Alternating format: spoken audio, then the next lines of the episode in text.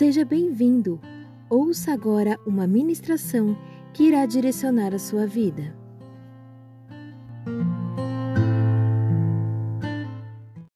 É, vamos entrar então na palavra e eu quero dar continuidade é, ao que nós começamos a tratar semana passada, onde nós falamos sobre oração. Nós começamos a falar sobre oração, falamos sobre vida de oração, se quiser é, falamos sobre vida de oração, nós começamos a falar sobre isso, e eu vejo que é um tempo oportuno para nós tratarmos sobre oração, eu vejo que é um tempo oportuno para nós falarmos sobre oração, até por conta de tudo que nós estamos vivendo nesse tempo, de tudo que nós estamos passando é, nesses tempos.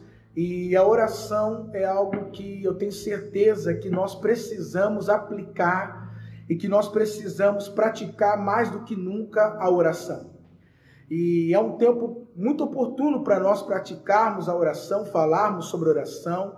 É um tempo que eu tenho a certeza que a gente pode tratar sobre isso, buscar fundamentos sobre isso e que de alguma forma é, nós vamos nos aperfeiçoar nesse certo sentido que é a oração. Amém? Então, o que nós falamos semana passada? Nós falamos semana passada um pouquinho sobre a identidade da igreja. Nós falamos da igreja como casa de oração.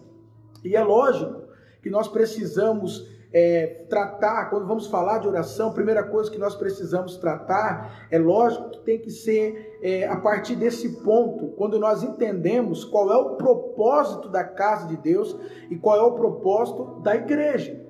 Então, nós dissemos aqui que a identidade primária da igreja é ser casa de oração. Essa é a identidade primária da igreja. A igreja não, ela não é uma ONG, ela não, ela não é um lugar onde simplesmente as pessoas vão buscar pelas suas necessidades. Embora tudo isso possa acontecer nesse espaço, possa acontecer nesse ambiente, mas a igreja não tem esse propósito primário. O, prim, o propósito primário da igreja é ser casa de oração.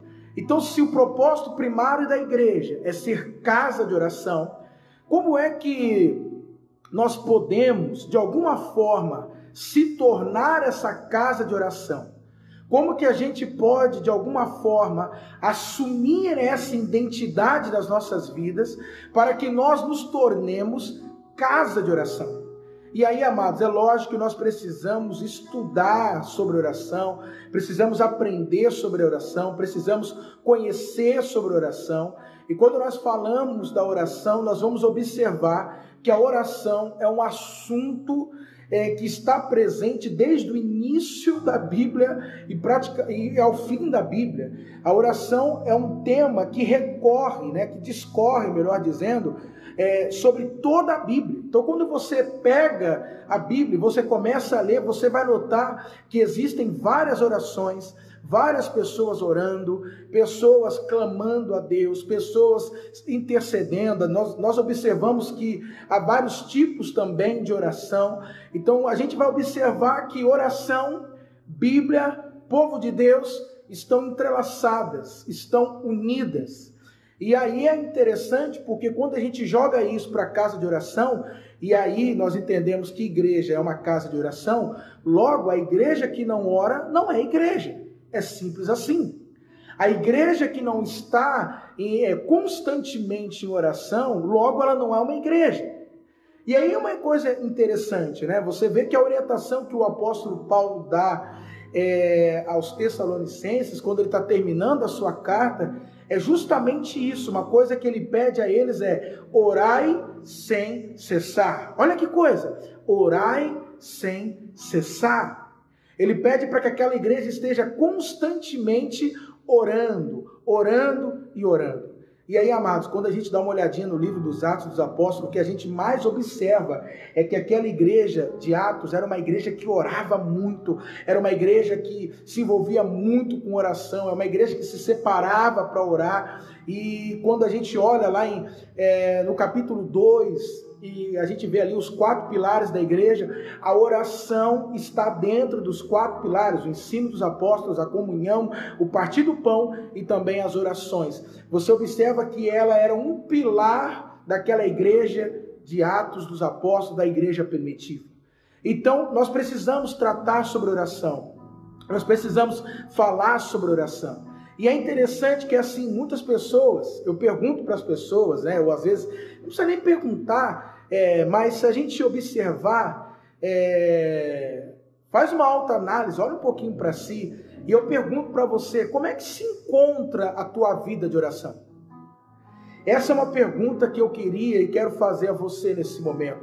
Como se encontra a tua vida de oração? E por incrível que pareça, amados, quando nós olhamos para dentro da igreja, se nós pudéssemos, e quando a gente avalia, se a gente pudesse avaliar é, a igreja num todo na questão de oração, na questão da oração, nós é, observaremos que muitos cristãos não possuem uma vida de oração ativa. Muitos cristãos não possuem uma vida de oração ativa. Dizem, há estatísticas, por exemplo, só para você observar a coisa, dizem que 15% só, 15% só dos ministros, dos pastores, dos líderes das igrejas é que possuem uma vida de oração ativa. Aí eu pergunto você, se 15%, se, se os pastores, 15% deles estão orando, imagina então o povo num todo. Será que também possuem uma vida de oração ativa? Então eu gostaria, é, nessa noite, de trazer isso para você, porque às vezes quando nós falamos de oração, as pessoas acham que é um tema assim, poxa, falar de oração, Poxa, pastor, eu vou parar agora para ouvir falar de oração. É, o senhor vai vir falar sobre oração. Mas aí eu queria te perguntar, como é que está a tua vida de oração? Ela está uma vida assim bem ativa? É uma vida de oração que você tem uma, você constantemente ora? Você é um tipo de pessoa que constante, diariamente tem separado meia hora, uma hora para estar com Deus, para praticar Mateus 6,6, para entrar no secreto? Você é uma pessoa que quando prega para orar, você diz, pastor, se deixar eu fico duas, três horas orando. E aí, essa é a minha pergunta: como é que você avalia a tua vida de oração? Porque, amado, vou te falar uma coisa: a nossa vida espiritual ela é medida pela oração. Se você quer medir a vida espiritual de uma igreja, olha como é a vida de oração daquela igreja. Se você quer medir a vida espiritual de um crente, olha como é a vida de oração desse crente. Então nós precisamos mais do que nunca e aproveitar esse tempo para que a gente possa é, tornar a nossa vida de oração uma vida de oração ativa, que ela esteja funcionando, que ela esteja acontecendo. E eu creio que esse é o momento oportuno para isso. Amados, eu não sei se você foi uma pessoa orientada, ensinada a viver no secreto, mas é tão gostoso quando você começa a fluir em oração, é tão maravilhoso quando você começa a experimentar da presença dele, é tão bom quando o Senhor começa a revelar algumas coisas para você e você começa a entender. Eu estou falando isso para você aqui, mas o que está vindo à minha memória, eu me lembro quando eu tinha lá meus 17 anos e ainda morava com a minha mãe, estava estudando. E eu me lembro que eu me trancava no quarto, eu tinha lá um, um som, eu ligava ali alguns louvores. Na época, é, a, a, os louvores que mais tocavam naquela época era do André Valadão, não sei se você se lembra, CD Milagre, CD Alegria. E mais eu lembro que eu colocava ali o CD Milagres para tocar, e ali a gente orava, a gente buscava, tudo fechado, eu me jogava. E como aquilo, de alguma forma, é, afetou a minha vida, sabe? É, criou o chão que eu piso hoje. Como aquilo me afetou de uma maneira maravilhosa. E, e aí, discorrendo um pouquinho mais, eu me lembro daqueles períodos, né, pentecostal, né, o pentecostal, é, então que a gente subia os montes, né, ia para o monte aqui em Guarulhos, e ali a gente passava a noite com um violão, adorando, buscando a Deus. E amados, eu me lembro que a única coisa que eu queria era a presença dele, era mais nada, mais nada. Então eu digo para você, é tão maravilhoso quando nós começamos a fluir, quando você entra em oração e você começa a fluir.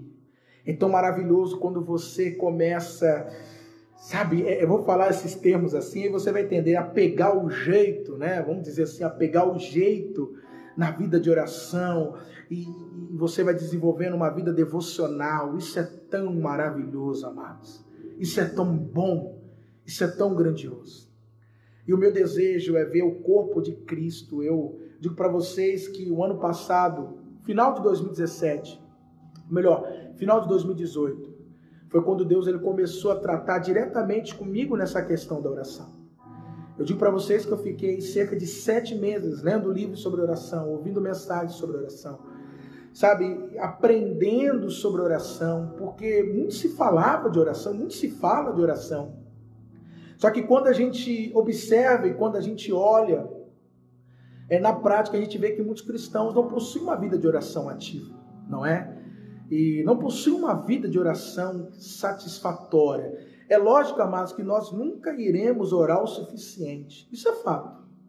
Mas o que eu digo para você é que nós precisamos sim, sabe, nos entregar em oração.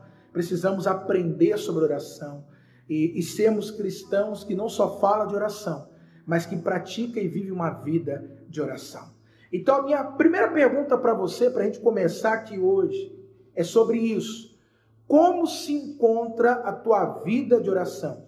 Se você pudesse fazer uma escala, uma escala, dentro de uma escala, você avaliaria a sua vida de oração aí enquanto, enquanto em que grau? De 0 a 10, como que você avaliaria? Coloca aí, se você tiver aí coragem de colocar, coloca. Olha, pastor, minha vida de oração é quatro, olha, é cinco, é seis. E você sabe que a Bíblia nos orienta a confessar nossas culpas, né? nossos pecados uns aos outros.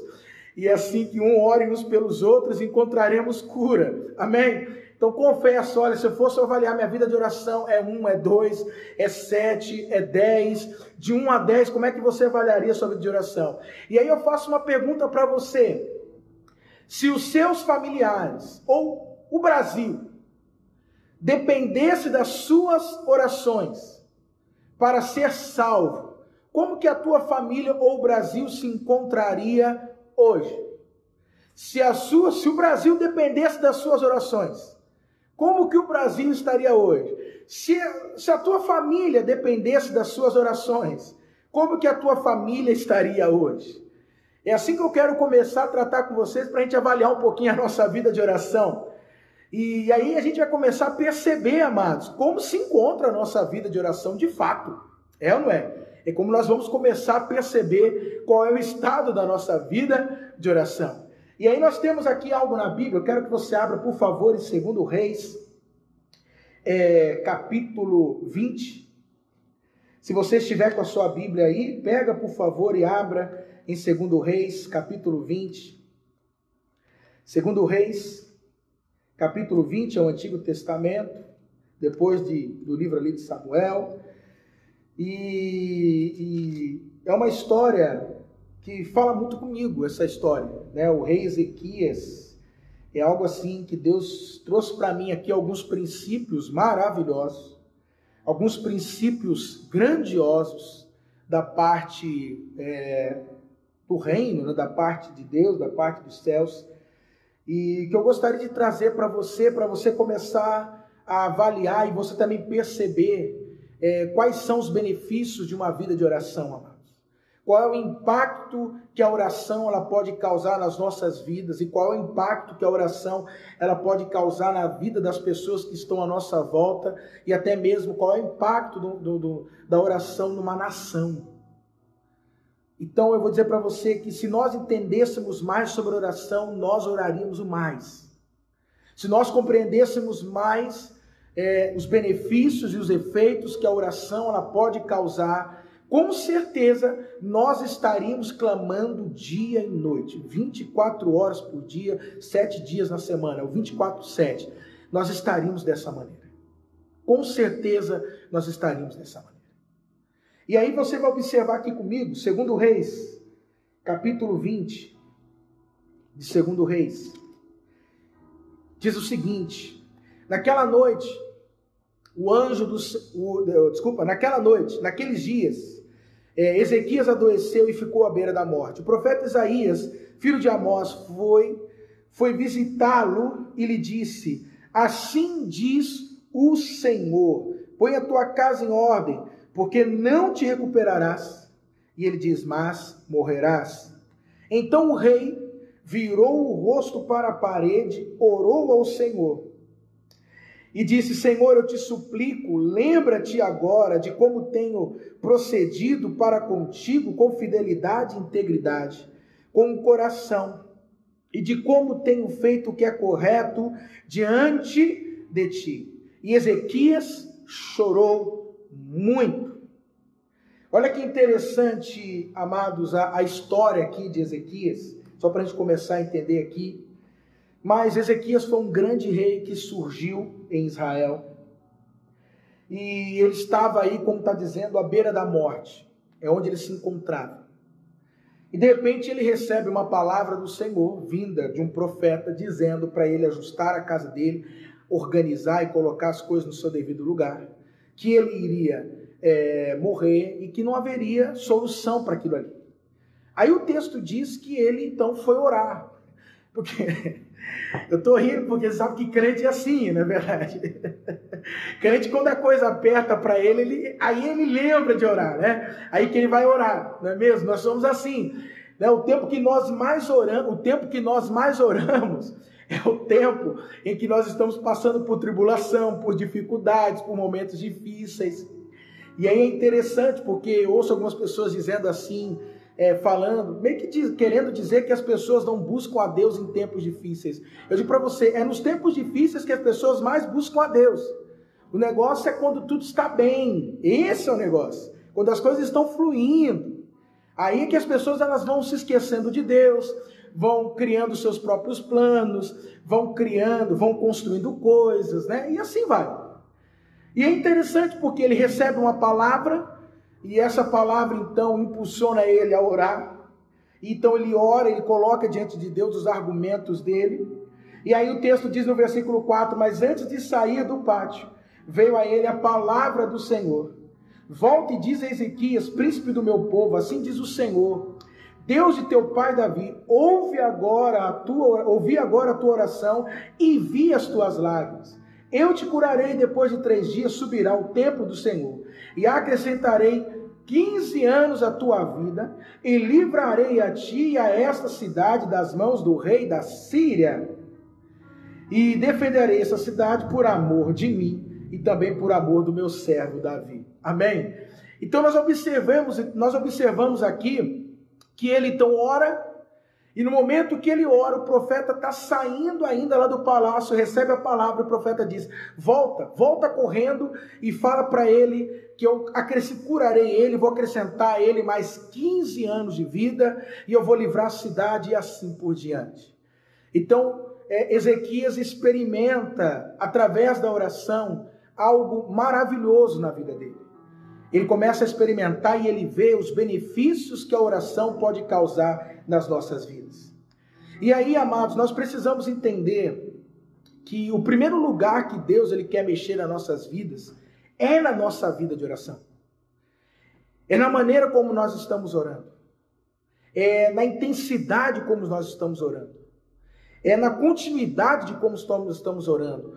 É na maneira como nós estamos levando a vida de oração. E por que, que a gente sabe disso? Porque quando você olha a vida de Ezequias, o que, que você observa na vida de Ezequias? Que quando ele recebe a palavra, a primeira coisa que ele, que ele vai fazer é orar. Essa é a primeira atitude que ele toma. Então nós observamos aqui que o primeiro lugar que Deus quer mexer é na nossa vida de oração. E isso é tão verdade que quando começou essa pandemia que nós estamos vivendo, o que, que nós estamos observando? Nós estamos vendo as pessoas orando como nunca. Nós estamos vendo pessoas se dedicarem à oração como nunca. É como até um, um irmão aqui, não sei quem foi que comentou isso comigo, mas ele disse, é, um amigo meu disse isso. O pastor Humberto me disse isso, ele falou: "Olha, eu tenho orado, eu tenho orado agora pelas autoridades como nunca, eu já orava, mas agora eu tenho orado ainda mais pelos governantes, eu tenho orado ainda mais pelas autoridades do nosso país, eu tenho orado ainda mais. Então, observa, amados, que é, nesse momento é o momento que realmente Deus ele quer trabalhar, ele está mexendo muito na nossa vida de oração. E, e, é interessante porque a gente observa pessoas assim também, que elas dizem: Olha, eu quero orar, mas eu, eu não consigo orar, eu não estou tendo condição de orar, eu não tenho palavras para orar, mas eu sinto algo dentro de mim me levando para isso, me conduzindo a isso. Então nós observamos que quando Deus ele quer começar a ajustar as coisas, quando Deus ele quer começar a organizar as coisas, Deus ele começa justamente a partir da oração. Você já percebeu que, por exemplo, quando Deus foi livrar o povo de Israel, tirar os hebreus do Egito, e ele foi tirar lá o povo do Egito, o que, que foi que ele falou para Moisés? O clamor do meu povo tem subido a mim. O clamor do meu povo tem subido a mim. Olha que coisa, as orações que eles estavam fazendo a Deus estavam mexendo com Deus, estavam provocando a Deus de alguma forma, e chegou num, num, num estado que Deus falou: Eu preciso fazer alguma coisa, eu tenho que fazer algo. Então nós observamos, amados, e, e, como é uma série que nós estamos tratando, então nós vamos falar algumas coisas aqui e que de repente você pode discordar nesse momento, mas eu, eu digo para você ter paciência e espere, porque conforme a série vai acontecendo, você vai percebendo que Deus vai acrescentando ainda mais no nosso entendimento, ok? Então eu digo para você muita paciência nesse momento, porque quando nós falamos de oração, nós tocamos em dois pontos. Nós tocamos na soberania de Deus, mas também tocamos na responsabilidade humana na atitude do ser humano. Então há esses dois pontos. Por que, que eu estou dizendo isso? Alguns não vão entender que talvez o que eu estou dizendo, mas só para você entender. Haverão alguns momentos que alguns que vão estar me ouvindo falar, esse cara é arminiano. E haverão outros que vão dizer, Ih, ele é calvinista. Entende? Então eu peço para você, pelo amor de Deus, não tire conclusão precipitada de nada. Apenas ouça. E conforme vai discorrendo aqui essa série, eu creio que o Senhor vai trabalhando. Amém? Vai abrindo o nosso entendimento. Mas o que, que eu quero dizer nesse momento? que quando você olha ali dizendo que o clamor do povo subiu aos céus, o que nós entendemos é, parece que Deus espera nós orarmos para fazer alguma coisa. Né? Parece que Deus espera a gente tomar uma atitude em oração para que então ele possa tomar a atitude dele também. Não é interessante isso, amado? Como oração e Deus está ligado? Como eles estão ligados? a oração com a pessoa de Deus, como ela está ligada, como é uma coisa assim intrínseca. Porque lógico, quando você pensa em oração, você pensa o quê? Em conexão com Deus. Por que, que a gente ora? Simples, não é? A gente ora para falar com Deus. Então, oração e Deus é uma, é uma coisa intrínseca, estão ligadas. Logo, se eu não oro, eu não estou em contato com, com o Eterno. Eu não estou em contato com o divino. Logo, se eu não oro, eu não estou ligado a ele. Então observa que o clamor do povo, a necessidade que o povo estava vivendo, eles transformaram aquilo em oração e assim eles levaram a Deus. Nossa, rapaz, essa entende a oração?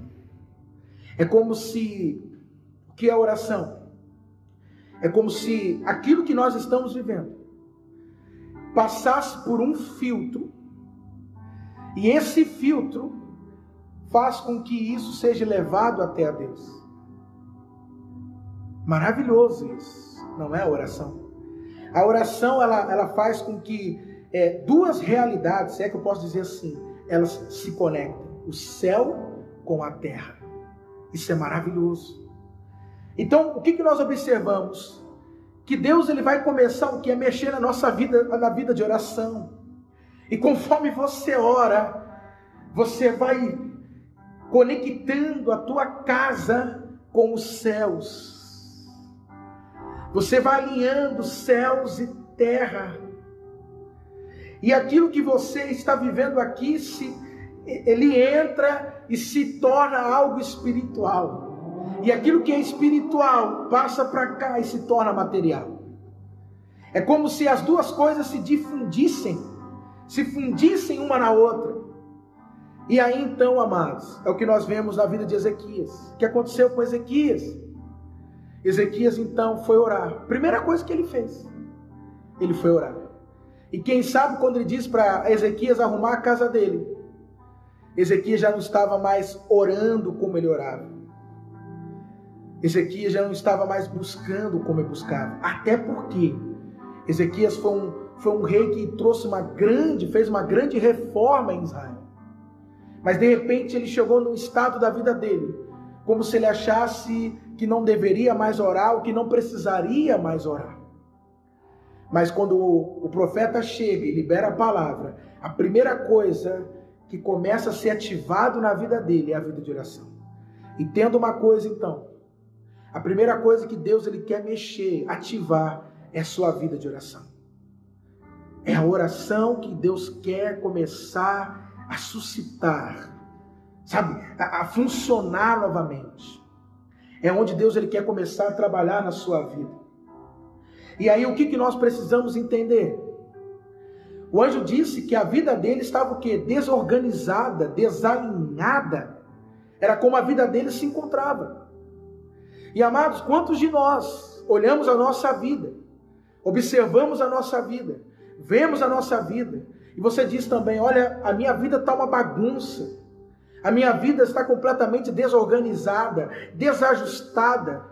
É tanta situação acontecendo dentro de mim, fora de mim, nos meus relacionamentos.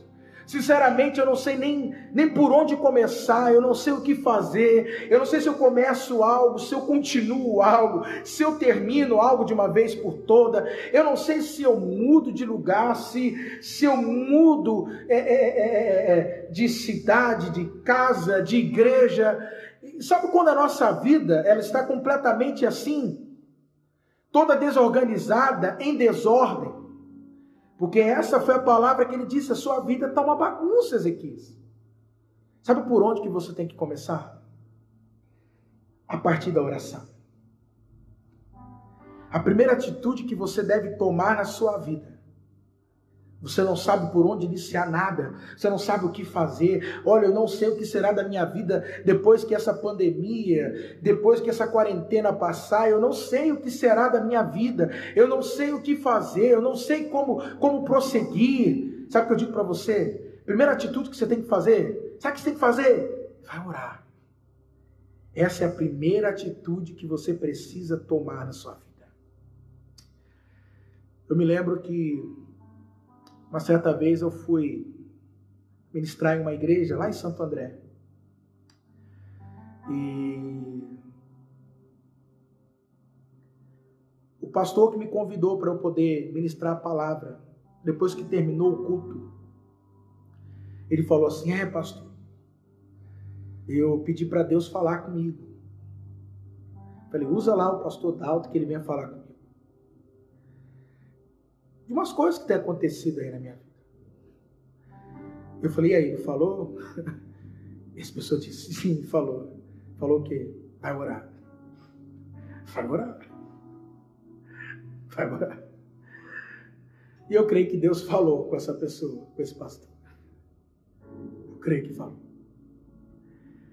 Eu vou dizer para você, não sabe por onde começar? Vai orar. É, vai, vai orar. Vai pedir orientação para Deus, vai falar com seu pai. Não sabe onde ir. Vou dizer para você uma coisa. A resposta que você tanto tem esperado na sua vida não virá dos homens, mas virá da própria boca de Deus. Ele mesmo é que vai falar com você. Ele mesmo que vai tratar diretamente com você. Não fique esperando os homens não fique esperando ninguém. Não que Deus não possa usar homens, ele pode. Ele se utilizou de uma mula para tratar com um profeta. E aí você vê que tem hora que até profeta, né, irmãos? Também não estão ouvindo a Deus. Está vendo isso? Tem hora que Deus tem que usar umas mulas aí para poder falar. É, tem hora que Deus tem que usar mula mesmo. Mas se você quiser diretamente buscar dele, vai orar.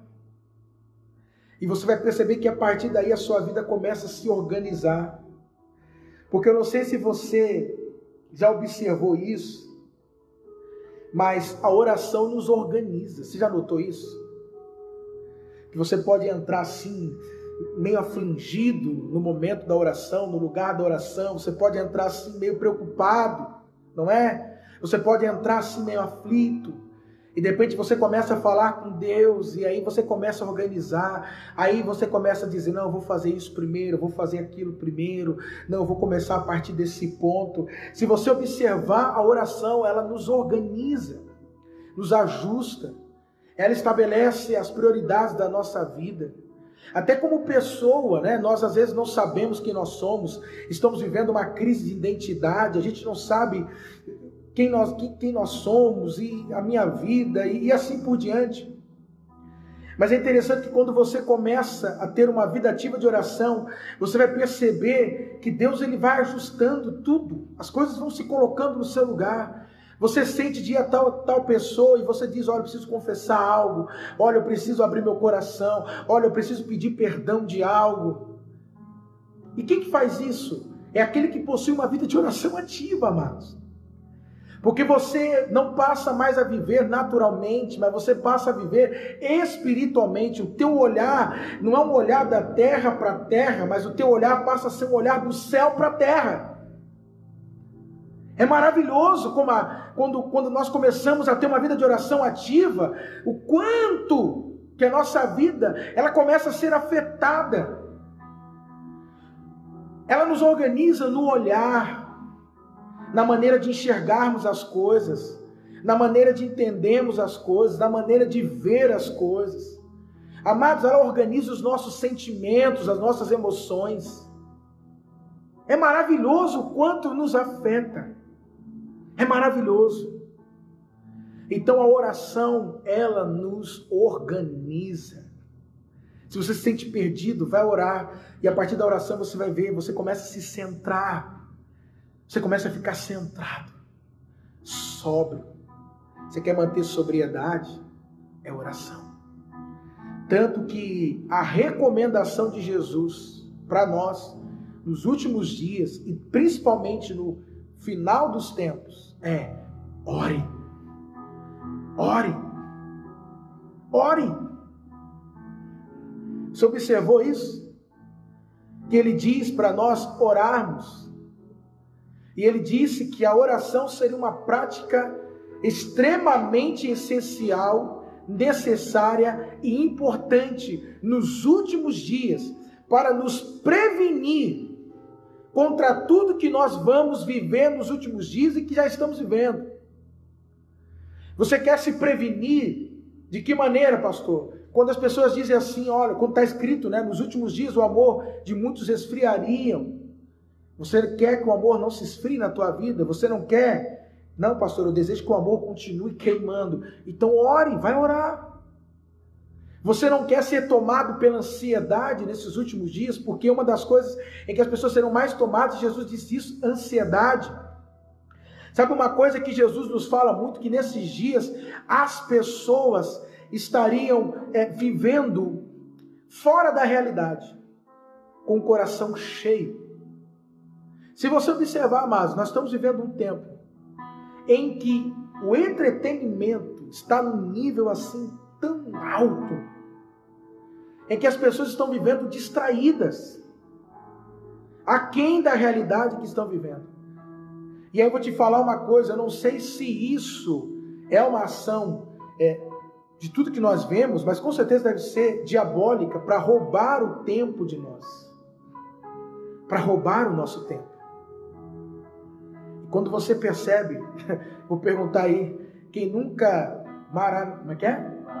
maratonou alguma série do Netflix, começou às 11 da noite, quando foi perceber, você fala, rapaz, 5 da manhã, ainda estou na metade. E o que, que vai acontecer? Nunca aconteceu isso com você, não? Quem nunca fez isso, que atira a primeira pedra. Amém? Talvez você diga assim, não, eu nunca fiz isso não, pastor. Mas quem nunca passou a noite aí, de repente, num bar, bebendo? Ou seja, tendo algumas práticas, ou tendo um momento em que estavam perdendo o tempo. Porque, amado, sabe o que o diabo ele quer? É isso, é nos fazer perder tempo. Principalmente os filhos do reino. Porque ele sabe que de repente você ele não vai, ele não consegue. Até porque, entenda uma coisa: salvação não se perde, salvação se rejeita. Então ele diz assim: É lógico que tal pessoa ela não vai para o inferno mais, vamos dizer claramente. Mas eu posso fazer perder tempo para que ele não viva tudo que Deus preparou para ele viver. Você está entendendo? Presta atenção. Ele pode fazer com que você se engaje em coisas que Deus não preparou para você viver. Logo, você está perdendo tempo. É. Por isso que uma das coisas que Paulo diz nas suas cartas é, se não me engano, aos Colossenses, ou acho que aos Colossenses, é isso mesmo, que ele fala sobre remir o tempo, ou seja, o tempo que foi perdido. Correr atrás do tempo, remir tudo, para que a gente é, é, não perca o compasso, não esteja atrasado, não seja um retardatário, sabe? Mas que corramos atrás. E amados, ele pode fazer isso em tanta situação. Ele pode fazer você se matar de trabalhar. E é proibido isso? Não, lógico que não. Mas ele pode fazer você se engajar em tantas situações. E que você diz, é impossível. Eu, não tem como eu sair dessa, eu estou envolvido nessa. Aí é onde você precisa orar. Deu para entender? É onde você precisa orar. Orar. Porque ao orar você vai se alinhando. Amém? Amém? E sabe o que é interessante nesse episódio aqui da oração de Ezequias? É que Ezequias tinha um decreto de morte na vida dele. Sabe o que nós observamos? Que a oração pode mudar até decretos de morte. Amém? A oração, ela pode alterar destinos, como nós falamos no nosso, no nosso, nosso último episódio. A oração, ela pode alterar destinos. A oração pode mudar decretos de morte. E amados, já vi muita gente com decreto de morte na sua vida e estão vivas hoje. Amém? Estão vivas hoje. Então, oração pode mudar até decretos de mortes. E eu creio que nesse momento é o momento mais oportuno para nós intensificarmos as nossas orações e alterar os decretos de mortes que estão sendo liberados sobre esse país, sobre o Brasil e sobre o mundo. Aonde tem estimativas aí, tantas pessoas irão morrer. É, mas se o meu povo, que se chama pelo meu nome, se humilhar e orar, oh glória, diz que ele desceria e sararia aquela terra. Ezequias orou e o decreto de morte foi alterado na vida dele. Você crê nisso? Será que isso já não seria um estímulo para você orar, hein? Para você buscar da presença dele? Então, queridos, nós precisamos entender, compreender, amados, a oração e seguir as, as recomendações que a palavra nos dá sobre oração. Quer ver um exemplo? Em 1 Timóteo capítulo 2, no versículo 1, Paulo vai orientar Timóteo, o apóstolo, e ele diz o seguinte, no capítulo 2 de, de 1 Timóteo, no versículo 1. Antes de tudo, o que, é antes de tudo? Você sabe o que é antes de tudo? Sabe o que significa antes de tudo? Antes de tudo. É simples assim. Antes de qualquer coisa, que você pense qualquer coisa, de agir, Antes de tudo, recomendo que se faça o que? Súplicas, orações, intercessões e ações de graça em favor de todos os homens ou em favor de todas as pessoas. Amém? Queridos, olha a orientação que Paulo diz. Paulo está discipulando, Paulo está orientando um filho na fé. E a primeira coisa que ele diz no capítulo 2 é: antes de tudo, dizendo mais assim, ó, antes de eu dizer qualquer coisa para você, antes de eu falar qualquer coisa para você, e você imagina, né, você sendo é, discipulado por Paulo, não é, amados? Pelo amor de Deus, imagina, filho, ser discipulado por Paulo, misericórdia, quanta revelação. Né, você chegar para ele e falar assim, Paulão, ô, ô, rapaz, como é que é essa história do céu aí? Conta para mim, o que, que é isso? Fala. Ou, Paulo, o que, que é aquilo que você diz em Romanos 9, 10? 11, até hoje os teólogos não entendem o que é que você está falando ali sobre Israel. Até hoje é confusão. O que, que é isso, Paulo? Explica para nós. Fala para mim. E de repente, Paulo, o que, que você me orientaria? Você que é o grande apóstolo. Antes de tudo, ore, meu filho. Ore, meu filho. Vai orar. Então Paulo começa dizendo, antes de tudo, ore. Sabe o que é triste, irmãos? É que nós somos um povo que mais fala de oração. Não é verdade? A gente encontra alguém, vou orar por você. Você vai falar uma coisa, né? Hein, Vilhão? Não, eu vou estar orando por você. Né? Não, vamos orar, vamos colocar diante de Deus. Né? Eu, ó, fulano trouxe, nós vamos orar.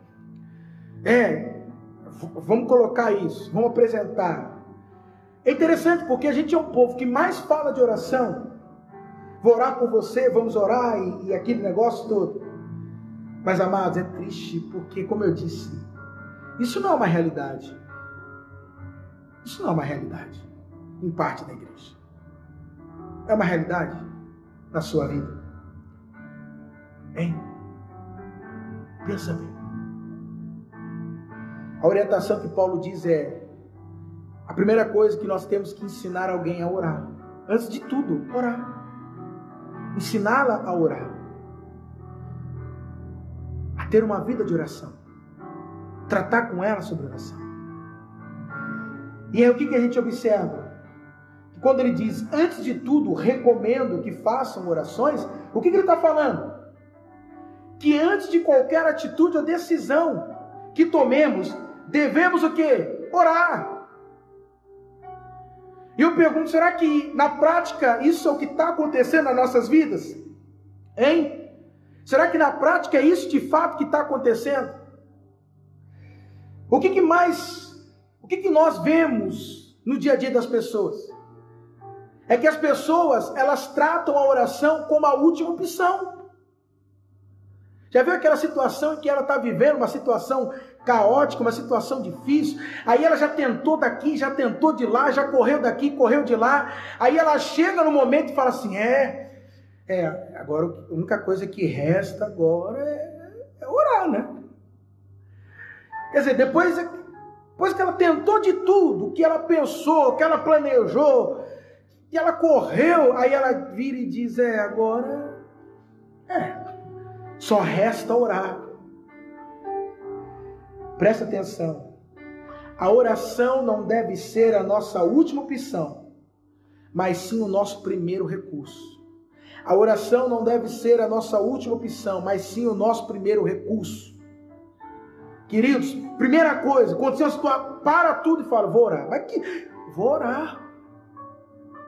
Eu vou orar. Amados, eu, eu me lembro de, de a história de um grande empresário. Meu pai falava muito sobre isso, sobre esse empresário. E surgiu até um filme, tem um livro que diz Deus é o dono do meu negócio. Joga no YouTube e você vai ver um filme de uns 40, 50 minutos. Ele se tornou um, um grande empresário no ramo da prata. Esse homem prosperou tanto que ele passou a devolver os seus dízimos 90%, e ele vivia só com 10%. Ele prosperou tanto e ele dizia: Eu sou empregado, quem é o dono dessa empresa aqui é Deus, eu sou só mais um empregado nessa empresa, só mais um colaborador aqui. Mas a história desse homem é o seguinte: qualquer negócio que esse homem ia fazer, ele ia orar. Qualquer decisão que ele teria que tomar, a primeira coisa que ele fazia é orar nem que levasse seis horas, oito horas.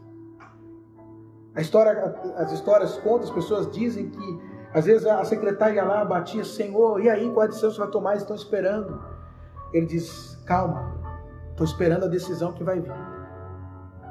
Mas Senhor, já faz seis horas isso que o Senhor está aí dentro. Estou esperando. Vamos ver qual é a direção que o dono desse negócio vai dar. Mas nós devemos colocar. Isso é uma prática, nós, então nós temos que começar a ter essa prática antes de tudo. A oração tem que ser a nossa primeira opção. antes de qualquer coisa. Ela não pode ser a última opção. Como Paulo diz, antes de tudo, ore. E sabe o que é interessante aqui? Porque aqui tem vários princípios, amém? Sobre oração. Fica tranquilo, hoje já estou falando de oração, estou conversando com você, batendo papo, só para você entender algumas coisas sobre oração.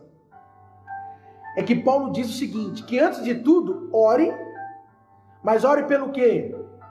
Para que você se enriqueça, para que você prospere, para que você fique rico, para que você tenha muito dinheiro. Não. Ele está falando assim, ó, ore em favor das pessoas. E sabe o que é interessante? Que se você ler no versículo 2, ele vai dizer, dizer o seguinte: e orar principalmente pelos reis, ou seja, pelos governantes e as autoridades. Olha qual é o foco dele. Começa orando lá de cima para baixo. Está entendendo? Amém? Queridos, entende uma coisa. Você quer ser abençoado? Que pergunta mais, mais boba, né? Quem não quer ser abençoado? Você quer experimentar da bênção na sua vida? Sim, com certeza, é lógico. Quem não quer? Então faça e use da oração como um meio para abençoar vidas e não ser abençoado. É, use da oração como meio para abençoar vidas. E aí você diz, então quer dizer que eu não posso orar pedindo para Deus abençoar? Não, não estou dizendo que você não possa. Só que a atitude mais inteligente seria essa. Por quê? Porque quando você abençoa, você será o quê? É melhor dar do que receber. Amém? Então, de repente, alguns aí estão com a vida travada, não têm experimentado da bênção que já está sobre a sua vida, estão com bênçãos retidas. Essa eu aprendi com, com o pastor Johnny, né? A gente não perde bênção, elas ficam retidas. Então tem muita gente aí com bênçãos retidas. Por quê? Porque tem orado por si, mas não estão orando pelos outros. E a gente não pode entender, a gente não pode esquecer que reino é o foco no outro. A direção é o próximo. O foco do reino, irmãos, aqui na prática é o outro. Amém? É o outro. Esse é o foco do reino. Lembra de Jó, quando Jó orou pelos seus amigos? O que aconteceu com a vida dele? A vida dele deu um giro de 180 graus. Então, se você quer desfrutar do que Deus tem para você, se você quer destravar o teu destino, a tua vida, então comece a focar a tua oração dos outros e a começar pelas autoridades. Amém? Amém? Portanto, quanto, quando nós falamos de oração, o que, que nós precisamos entender? Se você puder abrir tua Bíblia, Mateus capítulo 6, versículo 5.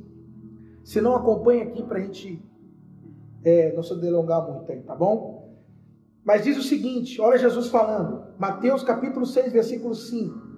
E quando orardes, precisa nem muito mais além, tá bom aí? E quando orardes. Olha que coisa. O que Jesus está falando para nós aqui no Sermão do Monte, a constituição do reino, como é chamado, a maneira como os discípulos devem viver as suas vidas, na prática, no dia a dia. Ele diz o seguinte: quando ele vai tratar sobre oração, ele diz: E quando orares? Tá, mas o que, significa quando orares? O significa o seguinte: ele não disse se orarem, mas sim quando orarem. Vou repetir.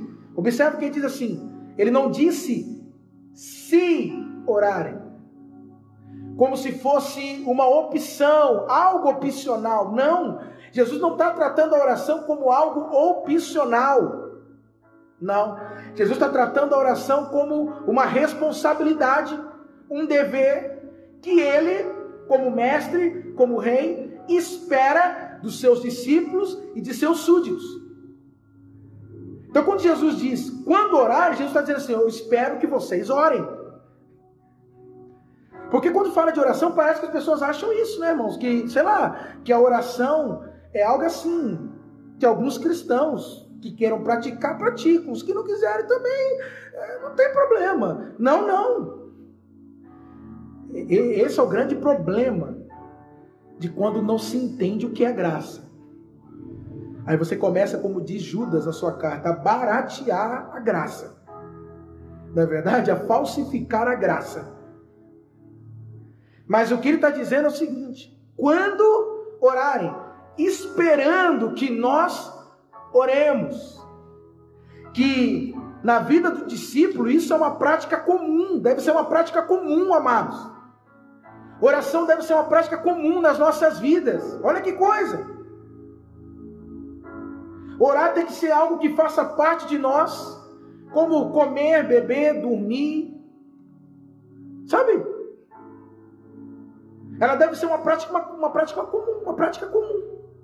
Simples assim. De modo que às vezes quando a gente vê uma pessoa que diz assim, né, às vezes a gente lê ou ouve história, rapaz, fulano orava de três a seis horas, você fala, meu Deus. Não é verdade? Tem relatos, eu acho que não sei se é o Lutero, que ele diz que ele não conseguia começar o dia dele se não tivesse, eu acho que duas horas de oração. Se não tivesse feito duas horas de oração, você fala, meu Deus, duas horas de oração. O Kennedy Hagin, por exemplo, orava de três a seis horas por dia. Você fala, meu Deus! Sendo que a oração era para ser uma coisa comum. O estranho era o quê? Não orar. Você não ora, não, irmão? Ih, rapaz. O que, que é isso? É como. Tem um livro de oração fantástico, o livro do Ponho Bichu, que ele fala sobre a oração, a oração eficaz, e tem outro livro também, a oração a chave do avivamento. E, aliás, todo avivamento começou a partir da oração. Não existe avivamento sem oração. Tem pessoas que falam assim: ai, eu estou meio fraco, meio sem vontade de buscar a Deus. Vai orar. Você vai ver como que a oração vai te avivar. Você vai ver como, como que a oração ela te levanta. Ou seja, a oração é a base para avivamento. Sem oração não tem avivamento. Amém? Não tem. Mas o, o autor, o David Poinguchu, nos seus livros, e ele também é alguém que ora de seis, seis a quatro horas, ele separa amanhã para orar. Até porque também os sul-coreanos, eles têm, principalmente os cristãos, eles têm uma prática de oração. Nossa, se você um dia pudesse, coloca aí na, no YouTube e assiste, por favor. Coloca é, é, sobre a prática de oração sul-coreana. Eles mudaram a realidade do país a partir do momento em que os cristãos assumiram a responsabilidade, colocaram a sua cruz e começaram a carregar. E lá eles têm a prática chamada de o culto da madrugada. Todas as igrejas possuem o culto da madrugada. Eles acordam quatro e meia e cinco horas, cinco da manhã, eles vão orar. E aí teve um dia que o Punguchu ele perdeu a hora. Ele perdeu a hora. E aí então ele foi acordado pela sogra dele, pela sogra dele. E aí então, telefone tocando, né? E ele vai atender, quem está na linha é a sogra dele. E a sogra dele faz a seguinte pergunta: Você está desviado? Imagina ainda a sogra. Você está desviado, é? Meio sem entender, com o olho ali, né, acordando. Aí ele falou, mas por que, minha sogra? Porque já são 5 e 10 e você não está aqui na igreja, o povo está te esperando. Ele falou que ele saiu tão apavorado aquele dia, que ele saiu de pijama para a igreja. A sogra já perguntou se ele estava desviado porque acordou, irmão, perdeu a hora. O que, que eu estou dizendo? Que esse deveria ser o comum para nós. Mas o comum se tornou incomum. Não é? As práticas se tornaram incomuns. Então, a oração deve ser uma prática, uma, uma prática comum para nós, amados. E queridos, eu vou te falar uma coisa. É lógico que nós sabemos que a nossa fé não é uma religião. É lógico que nós sabemos que é, é, a nossa fé não é um dogma, nada do tipo. Mas quando a gente começa a comparar os cristãos com outros que estão vivendo uma vida religiosa, mas vou falar para você, dá vergonha. Dá vergonha. Dá vergonha. Por quê? Um judeu, um judeu ortodoxo, ele ora pelo menos três vezes por dia. O muçulmano, ele ora sete vezes por dia. Sabe? Quando toca lá a corneta, já coloca o tapetinho. Pode estar tá fazendo o que for. Coloca o tapetinho, mira para a Meca e lá faz oração. Há budistas que oram 12 vezes por dia. Agora eu pergunto para você, e você é crente? Fala para mim. Como é que tem sido a tua vida? Hein? Observa que a oração, a oração, é uma prática que deve ser comum para nós. Uma prática comum para nossas vidas. Amém? Agora, sabe por que, que muitas pessoas elas estranham a oração? E essa é a pergunta que eu quero fazer para você. Você sabe orar? Vou repetir. Você sabe orar? Você sabe orar? Sim ou não? Responde aí, coloca aí, põe nos comentários. Não, eu sei orar. Alguns podem até estranhar, mas como assim sabe orar? E vou te falar uma coisa: saber orar não está relacionado com a tua eloquência. Porque quando as pessoas falam de saber orar, elas já se conectam o quê? Ah, ele sabe colocar bem as palavras. Né? Ele sabe colocar tudo certinho olha a eloquência que ele possui, olha tudo isso. Então entenda uma coisa: saber orar não está relacionado com ter eloquência, uma palavra, palavras bonitas, não. Não é, doutorzão? Como aquela, ó sábio. né, cara? Tem aquele outro, como é que ele fala aquele outro lá? Hein? Você ainda tem os créditos no céu, e aquele negócio todo, sabe? É, é impacto, traz impacto, é ou não é verdade? Não, mas não está relacionado com isso. Então, se não está relacionado com isso, eu pergunto para você: você sabe orar? Ué, mas como assim saber orar? É, você sabe orar? Olha aqui que Lucas capítulo 11, versículo 1 diz para nós. Lucas capítulo 11, versículo 1.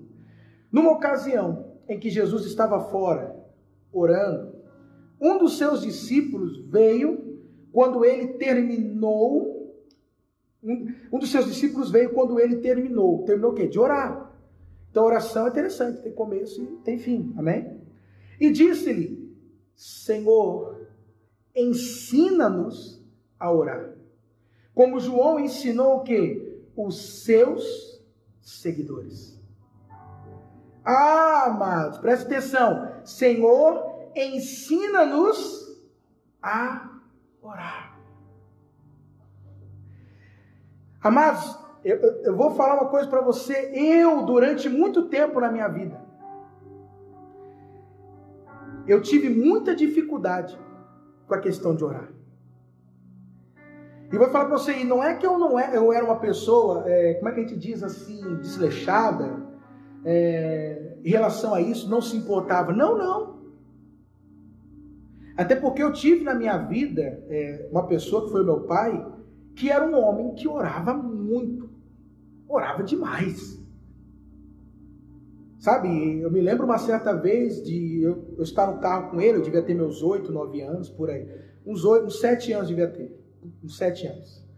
Eu me lembro que nós estávamos indo para um culto que ele ia ministrar à noite, na igreja que ele pastoreava lá em Santo André, quando nós morávamos em Santo André. E, e eu percebi ele falando sozinho, uma criança, imagina. Eu virei assim, falei, papai, o que você está fazendo? Aí ele virou para mim e falou, estou orando. Ora você também. Eu lembro que nós estávamos descendo aquela avenida, quem, quem, conhece o Parque Novo Oratório sabe o que eu estou dizendo, onde hoje tem um hospital, antigamente era o hospital, acho que é Hospital Promatre, né? Não sei se é isso mesmo. Descendo ali, onde tem o mercado São Judas. E eu me lembro disso. Então, eu digo para você, eu tive uma referência de oração na minha casa. Tanto ele quanto minha mãe. Quantas vezes cheguei em casa, eu me lembro, aqui já em Guarulhos, da, da porta do quarto da minha mãe trancada e ela orando lá. E como eu disse, olha que eu né, sempre tentei, mas eu tinha, eu tive, tinha muita dificuldade. De repente, você é alguém assim. Não é que você desvalida, né? não é que você desconsidera. Não é verdade? Você sabe o quanto é importante. Mas você fala assim, mas eu não consigo. Eu gostaria, mas eu não consigo. O que, que eu faço? Aí eu entendi, amados, até que eu entendi isso. Que a oração, guarda essa, é algo que se aprende, é algo ensinável. Primeira coisa que você precisa entender é isso: a oração é algo ensinável, é algo que se aprende, você aprende a orar. A oração tem uma didática. É, é. Ela tem uma didática e você precisa aplicar uma pedagogia para que a oração ela funcione. Então o que, que nós observamos? Que os discípulos disseram para Jesus, né? Senhor, ensina-nos a orar. E aqui é que está a resposta, amado, de muitas pessoas fracassarem na vida de oração. Por quê? Porque elas não foram ensinadas a orar. Você não foi ensinado a orar. Não te falaram como a oração funciona, não te transmitiram os princípios, não te passaram os fundamentos. Entende? A oração é algo que se aprende. Agora, sabe o que é interessante? Eu já estou terminando. Segura só mais um pouquinho. Você está na sua casa, não está? Então, isso é bom, né? Você não precisa ter se deslocar para um lugar, você vai para tua, você tem ficado mais em casa, não é? Então, terminou aqui, você já vai fazer suas coisinhas que você tem que fazer, tá bom? Mas é, segura só mais um pouquinho. Né, mas eu vou te falar uma coisa, para mim culto tem que ser aquele culto, né? Esse negocinho de, de 45 minutos, uma hora, que que é isso, né, mano? Pelo amor de Deus. Mas sabe que é interessante? Isso é uma coisa que quando eu comecei é, a estudar sobre oração, me chamou muita atenção.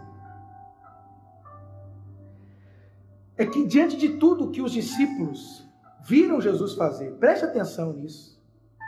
Fala a verdade. Imagina você, uma pessoa que caminhou ao lado, você estava caminhando ao lado de Jesus. E você vendo coisas extraordinárias, ele, ele fazendo coisas extraordinárias, ele fazendo coisas grandiosas. Imagina. Amados, imagina assim, andar sobre as águas. Imagina, amados, de repente, é, ressuscitar mortos. Imagina tudo isso. Amém? Imagina. Mas diante disso tudo, que eles poderiam dizer: Mestre, nos ensina a pregar, Mestre, nos ensine a fazer, é, a multiplicar pães e peixes, Mestre, nos ensina a ressuscitar mortos. Eles podiam dizer, pedir para Jesus tanta coisa para Jesus ensinar, mas eles disseram: Mestre, nos ensine a orar. Ensina-nos a orar. Ensina-nos a orar. Foi essa conclusão que os discípulos chegaram ao olhar a vida de Jesus. E eles viram que o que era mais essencial na vida de Jesus era a oração. E aí eu creio que de repente eles compreenderam o quê? Que toda consequência, que tudo aquilo que eles viam Jesus fazendo, atuando e sendo, partia de uma vida de oração ativa. Amém? Amém? Então também, se você quer viver uma vida sobrenatural, mas não só sobrenatural no sentido de ver essas coisas, não, mas uma vida extraordinária, uma vida que está além do ordinário. Quando nós falamos ordinário, é comum, é, é isso que significa ordinário, né? Algo comum. Então, se você quer viver além do que é comum, você precisa começar a se dedicar à oração você vai começar a experimentar algo extraordinário da sua vida. E os discípulos perceberam isso quando se fala de Jesus. Os discípulos notaram isso quando se diz sobre Jesus. Por isso que diante de tudo, o que, eles disseram? Senhor, ensina-nos a orar. Então, nesse segundo episódio dessa série, o que eu quero tratar com você? é que precisamos aprender a orar. Para quê? Para que a gente possa desfrutar de todos os benefícios que envolve uma vida de oração e o que ela gera. O que ela gera. E é interessante isso, por que, que eu te falo? Porque por mais que você possa ter um celular ou qualquer equipamento, tudo aquilo, amados, vem com um manual de instrução. E é interessante porque se você não lê o manual de instrução, você pode até manusear aquele equipamento, aquele dispositivo, mas você não vai se beneficiar dele totalmente. Por quê? Porque você desconhece segredos, você desconhece, você desconhece tudo que aquele dispositivo ou equipamento ele pode te oferecer. Tem muitos crentes assim, que por não entenderem a oração, porque não foram ensinados a orar, não estão desfrutando de tudo que a vida de oração pode proporcionar nas nossas vidas. Quer ver um exemplo? O Leonardo Ravenhill, um, um autor, é, escreveu um livro que eu li em 2008, se não me engano. Deixa eu ver, deixa eu ver. É, 2008, 2007, 2008. O livro dele chama Por que Tardo Pleno Avivamento. Que livro. Uma coisa que ele fala é essa. Ele diz o seguinte: vou, vou, vou, vou trazer para você entender de modo muito simples. Ele diz o seguinte: que quando a gente para de orar, a gente começa a pecar. Mas quando a gente começa a orar, a gente para de pecar. Olha que coisa. Fantástico, não? Queridos, eu vou te falar. Comece hoje. Coloca no teu coração e pede para o Espírito Santo. Faz Espírito Santo, me ajude a mudar a minha vida. Eu quero começar a ter uma vida de oração de verdade. Porque é só a partir de uma vida de oração ativa que você vai passar a crescer, que você vai começar a crescer de verdade. Amém? Aprenda sobre oração, para que você possa desfrutar de todos os seus benefícios. A oração é algo que se aprende, é algo ensinável. Amém? Então, quinta-feira eu vou dar continuidade sobre vida de oração ativa sobre como ativar a sua vida de oração. Eu tenho certeza que mais do que nunca, é uma das coisas que esse ano vai gerar na tua vida, a partir desse ano, é que você vai ser um crente de oração de verdade. E se a igreja entender isso, meu povo aqui, e a igreja brasileira compreender, amados, nós vamos impactar o Brasil e o mundo de uma maneira impressionante. Amém? Então que você possa começar a partir de agora a mudar a tua postura e dizer: Eu vou começar. Eu quero orar. Amém. Vamos orar nesse momento. Feche os seus olhos. Pai, em o nome de Jesus, nesta hora eu me uno a centenas de pessoas e quem sabe depois aqueles que irão ouvir, a milhares aonde primeiro eu peço, como está prometido na Sua palavra, derrama sobre nós o espírito de súplica, o espírito de oração.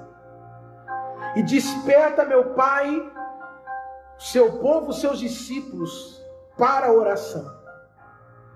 Que eles comecem a orar como nunca. Meu Pai, em nome de Jesus, estabeleça e nos faça ser casa de oração. Entendendo que as nossas orações elas sobem até a sala do trono. E ali elas são colocadas dentro de um recipiente, se tornando incenso.